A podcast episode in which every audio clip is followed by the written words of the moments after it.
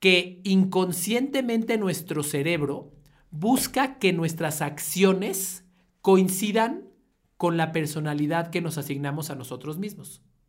Si tú te dices a ti mismo, yo soy una persona comprometida y disciplinada, tu cerebro va a buscar las maneras de ayudarte a cumplir esa promesa. La pregunta es, ¿cómo puedo alcanzar mi propósito y lograr mis metas? A través de servir a otras personas, dejando una huella positiva en el mundo y al mismo tiempo alcanzando mi propia realización. Esa es la pregunta y aquí encontrarás la respuesta. Mi nombre es Carlos Agami y tengo más de una década entregado y obsesionado por estudiar cuáles son las mejores formas de servir al prójimo y de servirse a uno mismo para alcanzar la realización total. Esto es Estoy para Servirte.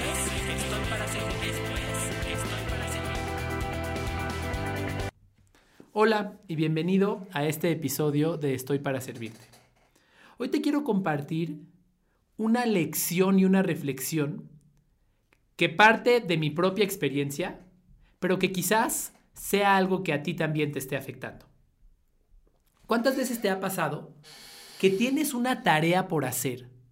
Algo que sabes que es importante para tu vida personal, para tu trabajo o para cualquier aspecto de tu vida, pero simplemente no te pones manos a la obra a hacerlo.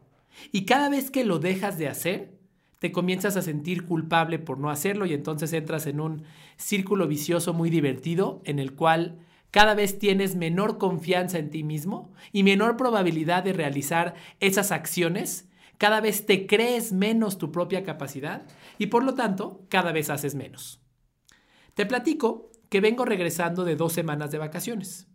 Estas dos semanas de vacaciones se juntaron con uno de los momentos en mi vida en los cuales, gracias a Dios, tengo más trabajo. Y trabajo verdaderamente profundo y productivo. Durante eh, los últimos meses he tenido la oportunidad de ser contratado por diversas empresas para ayudarles en distintos aspectos de sus negocios, servicio, experiencia de cliente. Y con ello, pues vienen varias asignaturas de trabajo para mí, que soy el responsable de la parte creativa en Shopology. Yo soy el eh, quien se encarga de analizar la situación de las empresas con las que trabajamos y de proponer las estrategias con las cuales se va a lograr mejorar el resultado. Al regreso de mi viaje, que por cierto fue a Israel y que me requirió un, un proceso de viaje de más de 20 horas para regresar, regresé verdaderamente cansado. Regresé aún con jet lag, aún con poca adaptación al, cambio de horario, eh, quedándome dormido temprano, despertándome temprano también. Pero además de eso, con un nivel de energía menor al que me caracteriza. Y entonces en mi cabeza comenzaron a juntarse dos ingredientes. Tengo mucha urgencia por trabajar, tengo muchas oportunidades por las cuales he trabajado durante mucho tiempo para obtenerlas, pero al mismo tiempo no tengo mi estado físico en la mejor posición para poder realizar esas actividades. Y quizás te vas a identificar con lo que me pasa después. Comienzo a sentirme culpable porque tengo estas grandes oportunidades, pero no las aprovecho. Y digo, Carlos, otra vez pasó un día y no hiciste lo que dijiste que tenías que hacer. ¿Te ha pasado? Quizás no necesariamente fue porque regresaste de viaje, quizás hay algunas otras razones. Y entonces en tu cabeza y en la mía comienza un diálogo interno que es una pelea entre tu realidad y tu expectativa. Dentro de ti comienzas a cuestionarte y a decirte, ¿por qué no estás haciendo estas actividades? ¿Por qué no estás logrando estas metas? ¿Por qué no estás avanzando? Pero por otro lado, una parte dentro de ti está diciendo, oye, es que no me siento, no me siento bien, no estoy en las mejores condiciones, me siento cansado. Y entonces muy comúnmente lo que nos ocurre, por lo menos estoy seguro que me ocurre a mí, es que comenzamos a ser escépticos de nosotros mismos. Comenzamos a decirle a esa voz que nos está diciendo, estoy cansado, no tengo energía, ahora no, que no le creemos. Y entramos entonces en la peor desgracia que puede ocurrir adentro de la mente de una persona, que es la falta de confianza en uno mismo, que es que dentro de ti tú te consideras un mentiroso, tú te consideras un flojo, tú te autojuzgas. Y entonces, cada semana o cada momento que esto ocurre, cuando tu cuerpo inconsciente o conscientemente te está pidiendo descanso, te está pidiendo un apapacho, te está pidiendo un abrazo, tú lo rechazas diciéndote, no seas flojo, tú puedes. Sin embargo, en muchas ocasiones verdaderamente no puedes, verdaderamente no es lo más inteligente forzarte para tratar de realizar cierta actividad cuando tu estado físico no es el mejor. Al final de cuentas, estas experiencias tienen un gran efecto en un elemento clave de la personalidad, que se llama la identidad. Tony Robbins, una persona que ha tenido un gran efecto en mi vida, eh, un conferencista, pensador, empresario, que realiza seminarios, escribe libros, etcétera, etcétera, al respecto del desarrollo humano, dice que el deseo más poderoso que tiene el ser humano es el de mantenerse congruente con la manera en la que se define. Es decir, que inconscientemente nuestro cerebro busca que nuestras acciones coincidan con la personalidad que nos asignamos a nosotros mismos. Si tú te dices a ti mismo, yo soy una persona comprometida y disciplinada, tu cerebro va a buscar las maneras de ayudarte a cumplir esa promesa. Sin embargo, también puede ocurrir en el sentido negativo. Si tú te dices a ti mismo, yo soy una persona que no cumple lo que se promete, soy una persona que no termina lo que empieza, entonces tu cerebro te hará cumplir con esas mismas promesas. Es el famoso concepto de las profecías autocumplidas. Pero ¿sabes qué es bien interesante?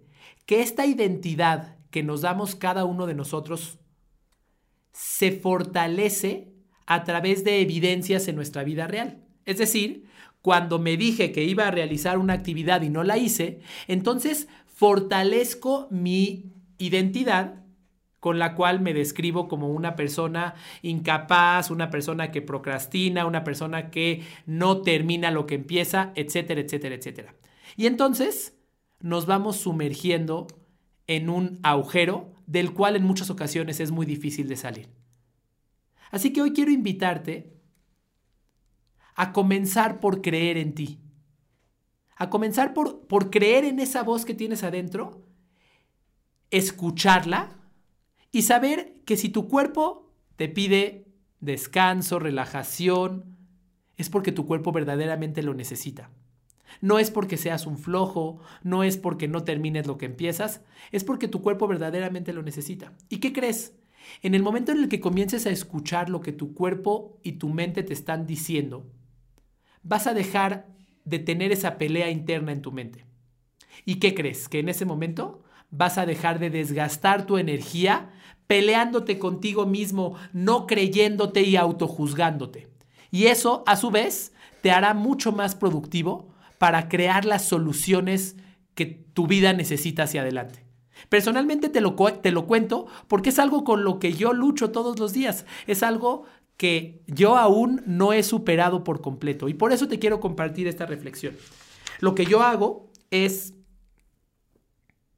recordar aquellos momentos en los cuales fui capaz de ser muy productivo, de generar soluciones increíbles. Hay ocasiones en mi pasado en las cuales yo planteé una estrategia para una empresa que al terminar de hacerlo dije, wow, Carlos, lo que hiciste verdaderamente hace sentido y lo hiciste en muy poco tiempo. Me digo a mí mismo en esos momentos, Carlos, eres una máquina, eres capaz, tienes un don. Entonces, lo que hago es recordar aquellos momentos y decirme, hey Carlos, el hecho de que ahora no estés comportándote como tu expectativa dice, no quiere decir que tu identidad es distinta. Quiere decir que en este momento estás pasando por una situación en específico que, en la cual tu cuerpo, tu mente te está pidiendo que te comportes de manera distinta. Tu cuerpo te está pidiendo descanso, relajación, etcétera, etcétera, etcétera. Pero no cambia tu identidad. Y cuando recuerdo eso, me vuelvo a empoderar. Me hago capaz de lograr muchísimo más. Hoy te invito a pensar, ¿qué pasaría si eligieras conscientemente cómo te defines, cuál es tu identidad. Te voy a compartir que hoy por la mañana en mi diario justamente hice un ejercicio como el cual te estoy invitando a realizar. Comencé a describir cuál es mi verdadera identidad, independientemente de lo que estoy viviendo en estos últimos días. Describí que tengo un don, describí que tengo grandes capacidades analíticas y creativas, describí que confío en mí, describí que me cuido, que soy productivo y efectivo, y que me sorprenden mis propias capacidades y mis, y mis propios resultados, y que a partir de ello fluyo y disfruto cada uno de los días. ¿Qué pasaría si tú redefinieras la identidad que tienes? Si no permitieras que una situación de, la coyuntura de un momento te rompiera y te impidiera ser aquello que verdaderamente eres y te, y te obstaculizara para liberar tu potencial. Espero que esta reflexión del día de hoy te aporte valor y nos vemos en el próximo episodio de Estoy para Servirte.